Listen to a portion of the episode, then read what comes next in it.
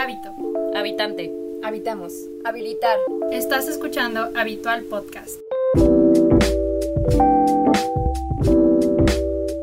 Hola amigos, ¿cómo están? Una vez más, aquí estamos en Habitual, tu podcast habitual, y hoy vamos a platicar, bueno, entre muchas cosas, pero hoy va a estar más relajado este, este episodio porque pues ya, ya los traíamos muy cansados con tanto pensamiento teórico, pero, este, bueno, me presento, soy Denise. Yo soy Marla. Yo soy Monse, Monse Espinosa. Y yo soy Monse Enríquez. Y bueno, este, esta semana justo todas, gracias a Dios, acabamos de terminar el semestre. Ya vamos para séptimo semestre, oh my God. Bueno, creo que la Marlita ya va más adelantada. No te hagas, no te hagas ya. Pero bueno, con todo esto nos hace mucho pensar como, primero que nada, pues el privilegio de poder estar cruzando otro semestre más, aunque haya sido en línea, pero también las preocupaciones de adulto, ¿verdad? Ya todas tenemos aquí 20, 21. bueno, nadie tiene 20, 22.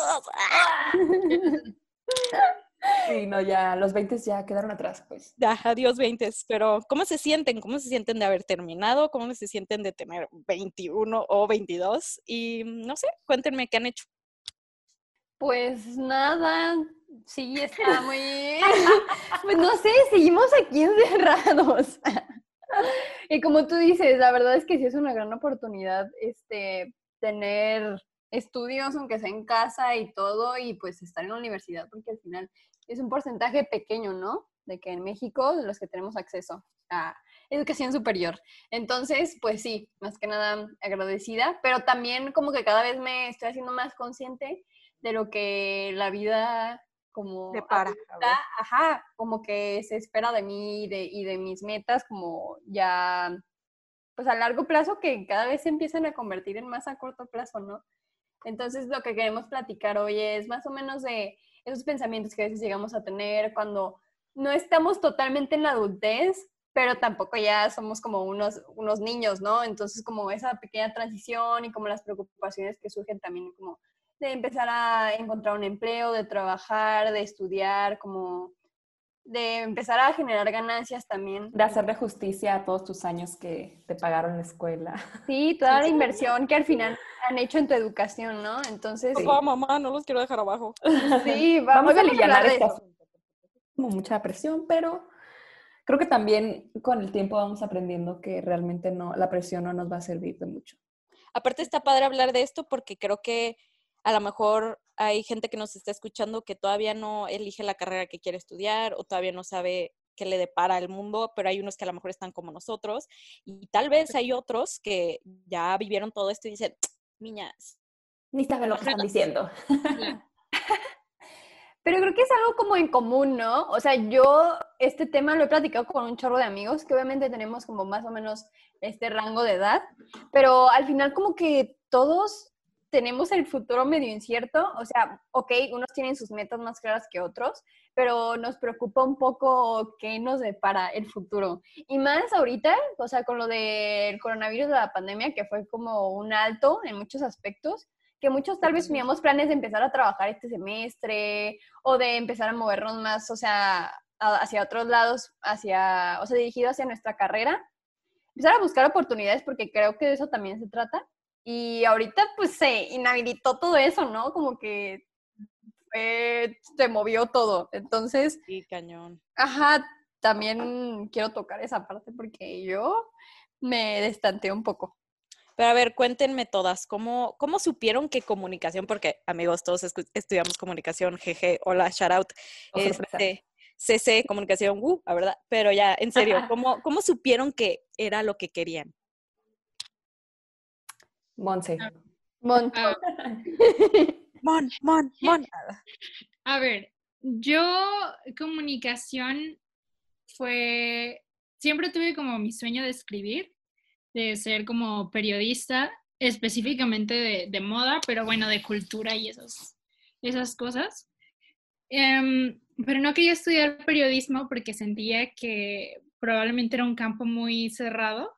Entonces empecé a investigar y me gustó mucho cómo comunicación abarcaba como diferentes aspectos de, eso que quería y y era como más abierto, entonces pensé que si estudiaba comunicación, después me iba a poder como enfocar en un aspecto de, de eso que me gustaba o de que yo quería y hacer como una maestría o algo así, un doctorado. Y pues aquí estoy comunicación. Yeah. Muy técnico, sí. Pero.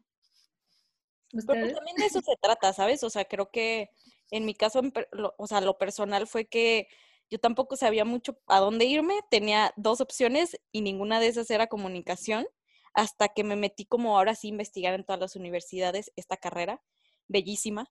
Y pues me encontré con que eso era lo que quería, o sea, sin querer queriendo, yo solita reprimí ese deseo que tenía de estudiar comunicación porque creí que, que me iban como que hasta criticar, no sé, no sé qué pensaba. Y, y no sé, como que desde que entré a primer semestre, yo iba un poco incierta de, de lo que me esperaba y sinceramente llenó todas mis expectativas hasta más. Y pues no, nunca he pensado en cambiarme y pues ya estoy en sexto semestre, así que dudo cambiarme hoy. Sí. Pero recio. Vámonos, recio. ¿Qué? Monse. Y yo, Monse habla. Aparte porque está en, en, nuestra universidad, tenemos mucha suerte porque tenemos un enfoque muy, muy diferente a, otras universidades del país. Sí. Está mucho más, este, eh, vemos mucho más de como ciencias sociales, eh, pero como, no sé, un aspecto diferente, no tanto como de, de producción, de la comunicación como muchas universidades lo ven. Y eso también influye mucho, ¿no? En que nos guste tanto nuestra carrera aquí en Guadalajara. Bueno, allá. Tú, Marlu, ¿por qué decidiste estudiar esto? Yo porque me gustaba mucho el cine desde secundaria. Antes era más cinéfila que ahora, creo. pero todavía me gusta mucho, pero es que antes estaba como obsesionada, coleccionaba revistas y veía muchísimo, muchísimo cine, como super indie, según yo. Mm. O sea, hater, pues era una adolescente hater. Eso era. Hater, de, lo mainstream. sí, sí, total. High School Musical no es cine, ¿verdad? Sí, pero vi que fui a ver el desafío. Ah. pero bueno, es comunicación. Entonces, como me gustaba mucho el cine, yo dije, pues yo quiero saber qué onda y me gusta mucho letras de cámaras y eso. Entonces dije, comunicación, comunicación va a ser.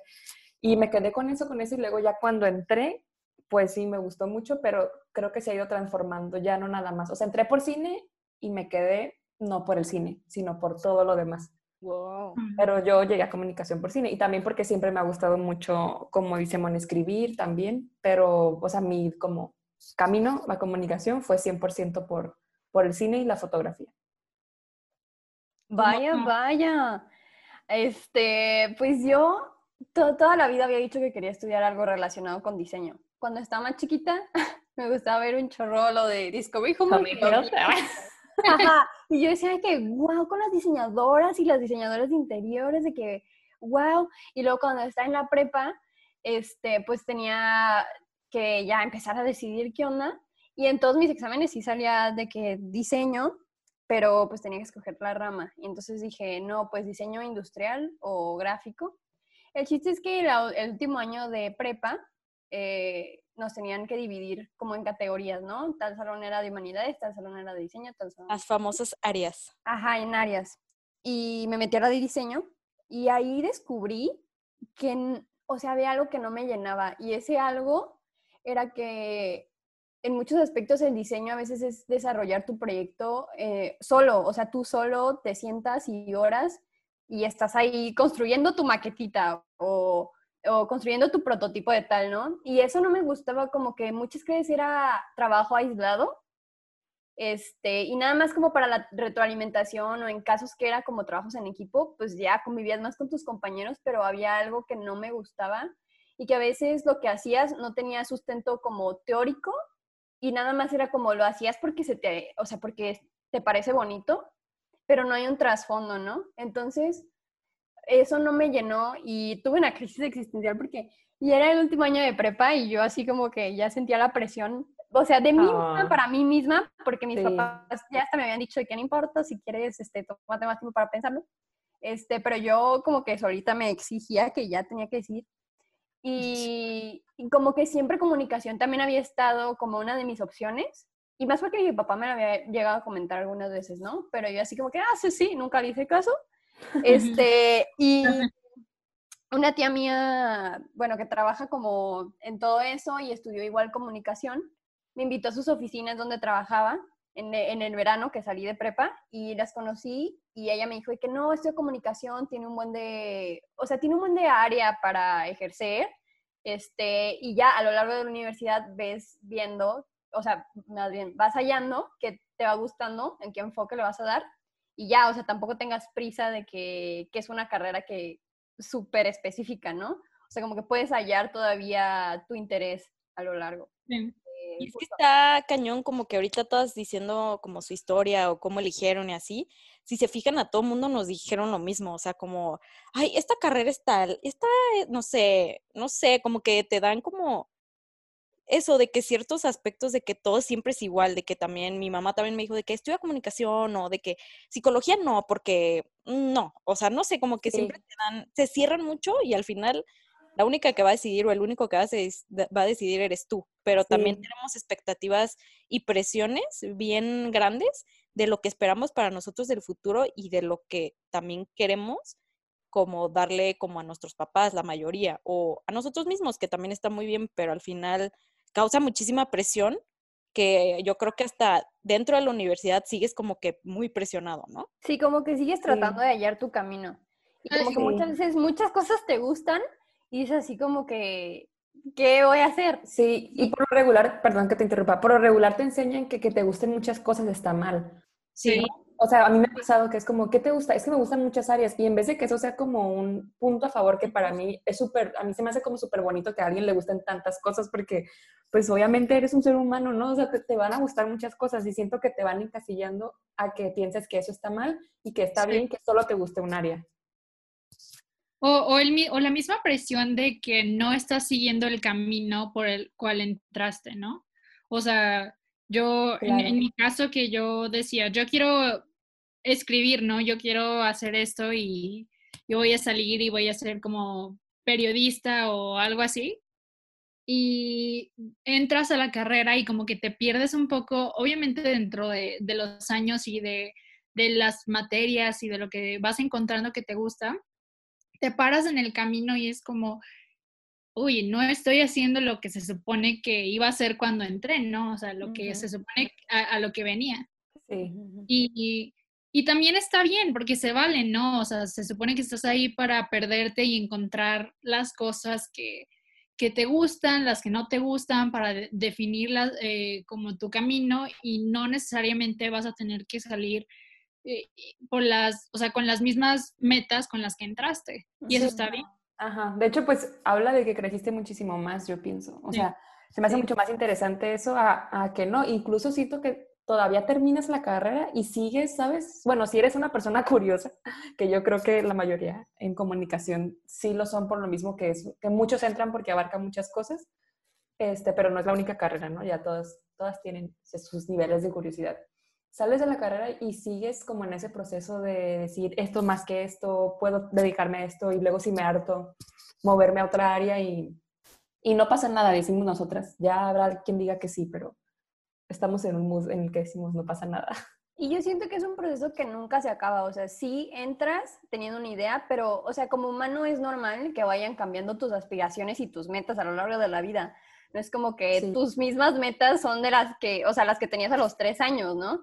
Obviamente no. Y, y cuando te gradúas y, no sé, empiezas a trabajar en, no sé, en investigación y tú nunca habías contemplado trabajar en eso, pero ahora te gusta mucho eso. Entonces yo creo que es un proceso que vas a estar, o sea, que es constante a lo largo de tu vida. No es como que te puedas encasillar en algo. Y otra cosa que también siento, bueno, que yo llegué a sentir mucho, es que eh, a veces se tiene como la idea este, de que tú naciste con un talento, ¿no? Sí. ese talento es el que tienes que explotar a lo máximo. Y entonces yo también decía que pues no hay algo que sea, yo así de que niña prodigia, de que así súper buena, Dotada. Ajá, ajá, dotada, ¿no? O sea, eres bueno en varias cosas, como decían anteriormente, pero como que también siento que hay esa idea de que es que tú tienes tu talento y lo tienes que descubrir, ¿sabes? Ajá. Ajá. Y siento que eso solo genera más presión. Ajá, sí, sí, eh, sí. Ajá. Como también... Ay, perdón. No, no, no las vas. Bueno, que siento que lo que me abrumaba mucho a mí era como todas las historias del éxito, de que, Mm. oh, tipo Mark Zuckerberg ya la universidad hizo Facebook y tú qué estás haciendo floja. O sea, como que de vez en cuando yo sí decía, como, como dice Monse, totalmente, como que yo no encontraba mi talento y me frustraba mucho que todavía, ok, ya como que dije, al fin terminé prepa y toda la escuela y qué chido, pero aún no sé en qué soy buena, aún no sé qué puedo hacer o qué no puedo hacer. Y pues creo que lo importante de esto es intentarlo todo, o sea, como, como una amiga una vez me dijo, el no ya lo tienes, o sea, como que si no, si, dejas de intentar las cosas solo porque te van a decir que no, pues entonces nunca vas a encontrar como ese talento, entre comillas, porque no solo tienes uno, tienes varios, o no solo se va a encasillar en los que tienes, sino en lo que das, ¿sabes? O sea, como que siento que también es algo que hemos podido aprender. Y Sí. tienes razón, ¿no? No naces con eso. O sea, es una, es una vil mentira que la gente nace con un talento único y que Mm. de ahí se hace como un, un genio y es exitoso. O sea, es muy, es muy cerrado, o sea, pensar eso, porque como dices, pues las cosas se aprenden, se practican. Obviamente hay gente que nace con habilidades que se le dan naturalmente, probablemente, pero Pero pues las esas cosas las-. Sí, si esas cosas las dejas desatendidas, si no, si solo te fías de, de que eres talentoso, no llegas a ningún lado realmente, ¿no? Tienes que explorar, eh, practicar, equivocarte, aprender de esas cosas para seguir creciendo y seguir como formando las cosas que realmente quieres y, y las habilidades pues son una pequeña parte de lo que de lo que consiste como tu potencial, ¿no? O sea, Sí, y, y no solo como, em, no, no no nada más es como irlas puliendo, sino también se vale irlas descubriendo y aparte siento que se hace mucho, por ejemplo, ¿no? Hablando en este caso de donde estamos nosotros, que es como etapa de universidad. Siento que aprendes muchísimo más y te enriqueces muchísimo más si estás abierto a que todo, todo lo que vas a ir haciendo va a ir sumando, a diferencia de que si digo, ay, pues yo, este, no, porque no me interesa el 70% de la carrera, yo solamente quiero esta área. ¿no? O con cualquier otra carrera, digan ustedes, no sé, arquitectura, este, ingeniería. Siento que cualquier cosa que hagas, incluso si metes una clase de, qué sé yo, de cerámica, pero eres ingeniero, o sea, te va a nutrir en un, en un aspecto Ujú. y siento que también se conecta mucho como con lo que tenemos percibido como éxito actualmente en la sociedad y con la presión, que pues también tiene que ver un poco con, con que nada más medimos como productivo lo que se refleja en dinero prácticamente. Sí, Es claro, como claro. que todo tu, tu aprendizaje y todo tu bagaje que vas adquiriendo, que no es tangible, es como si no contara, cuando realmente pues lo que cuenta es que te vaya nutriendo muchísimo como, como Persona. humano y como persona, aunque los demás no lo lleguen a, a ver tal cual. Claro. Y yo creo que aquí también entran eh, como los estigmas que tiene cada carrera, ¿no? Uh, sí. O sea, siento que eso es súper importante y eso muchas veces te predispone a lo que va a suceder en tu futuro profesional, ¿no?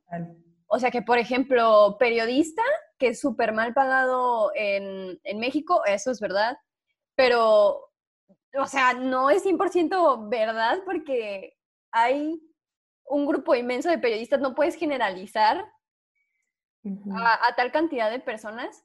Y mucha gente, ajá, que no ha estudiado eso, que no ha estudiado también diseño porque dicen que es mal pagado, que no hay área de trabajo, o que dicen que nada más medicina te deja este buen dinero, o que también comunicación, a veces hasta yo he escuchado de que, ¿qué vas a comer? Vas a terminar trabajando en el McDonald's, ¿sabes?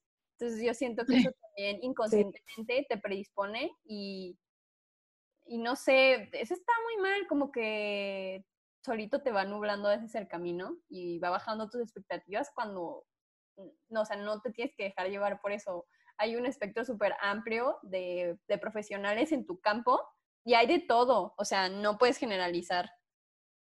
Sí. Ajá. Y con todo esto, pues también es como, como dijo Marla, a veces el éxito o las carreras así se miden por lo que, o sea, por el dinero que vas a recibir. Y pues no sé, creo que hay muchas maneras de ver el éxito sin tener que recibir como una moneda a cambio. O sea, siento que igual y alguien puede definir el éxito como, no sé, me levanté temprano hoy en la mañana, eso es éxito para mí porque siempre me levanto bien tarde. No sé, como que hay que también contar los pequeños éxitos en la vida, que no solo se trata como, hice una empresa y gané un millón de pesos. Pues, ay, tranquilo, de que hay éxito en todos lados, de que cocinaste hoy tú solo, eso es éxito, ¿sabes? O sea, como que, no sé, siento que también tenemos una concepción de lo que es ser exitoso o ser grande o, o no sé, como que... Pues sentirte realizado en la vida, pues. Exacto, sentirte realizado. Y creo que todos tenemos ese miedo como de, ay, no me voy a sentir realizado si no trabajo para una empresa muy famosa o si no hago mi propia empresa o si no tengo mi propio negocio y pues no sé, como que eso también causa que tú solito te sabotees, tal vez. Sí. Sí, pues sí. Y, ajá, como tú dices, el éxito no siempre es algo tangible, ¿sabes? Yo creo que, se, o sea, yo creo que cada quien tiene un concepto distinto, pero tiene mucho que ver con cómo, cómo te cultivas como persona, o sea, cuánto le dedicas de qué aprender, a sentirte bien contigo mismo. Yo creo que, bueno, eh, lo digo en lo personal, pero yo creo que eso al final te puede llegar a dar más satisfacción que algo tangible. Y, pero pues es el ejemplo que estamos viendo todo el tiempo, ¿no? Claro. Sí. no, o sea, eh, supongo que el éxito para cada persona es diferente y, y es válido. Y pues yo diría que, o sea, como tú dices, no es algo, no es algo tangible, no es algo que se, que se miden las cosas que tienes, sino es algo que finalmente es, personal, ¿no? Y a veces tiene que ver más con qué valores, eh, sí, qué valores sigo, eh, qué cosas conseguí para el bien en pro de la sociedad o para mí o para, ¿sabes? Y, es, y es una idea muy, pues sí, igual muy cerrada pensar que, que el dinero o, un puesto o un título nos va a alcanzar como nuestro máximo de, felicidad, cuando muchas veces esas cosas se obtienen, eh, como sabemos en el país, por de maneras corruptas, de manera, de o sea, de maneras que ni siquiera puedes definir como exitosas en, el relato que, que nos contábamos, ¿no? Sí, también, yo creo que también por eso, o sea, como algo a rescatar ahí es que es muy importante como darse cuenta de de, que ya tenemos muy interiorizado ese relato que están diciendo de éxito, ¿no? Porque si yo, no sé, un ejemplo, ¿no? Si yo tengo 18 años y voy a entrar a la universidad y no me doy cuenta de sobre qué ideas están planteando mi concepción de éxito, pues yo voy a elegir todo basando, basándome en algo que yo pienso que ya está, que es como lo único y verdadero y cierto, que es esta idea mm, pues capitalista de éxito, y si no me doy como el tiempo, o si no, no tengo la posibilidad, o si alguien no me dice, o si Dios no me ilumina, o la Rosa de Guadalupe, lo que sea. me llega el vientito. Si no me llega el viento, pues es muy probable que vaya en automático el resto de mi vida. Y pues eso jamás, jamás va, bueno, a lo mejor sí para unas personas, pero yo no creo que eso te vaya a llenar y, probablemente, como decíamos, llegues a alcanzar el éxito a través de cosas que no están aportándote realmente ni a ti ni ni a todos los demás.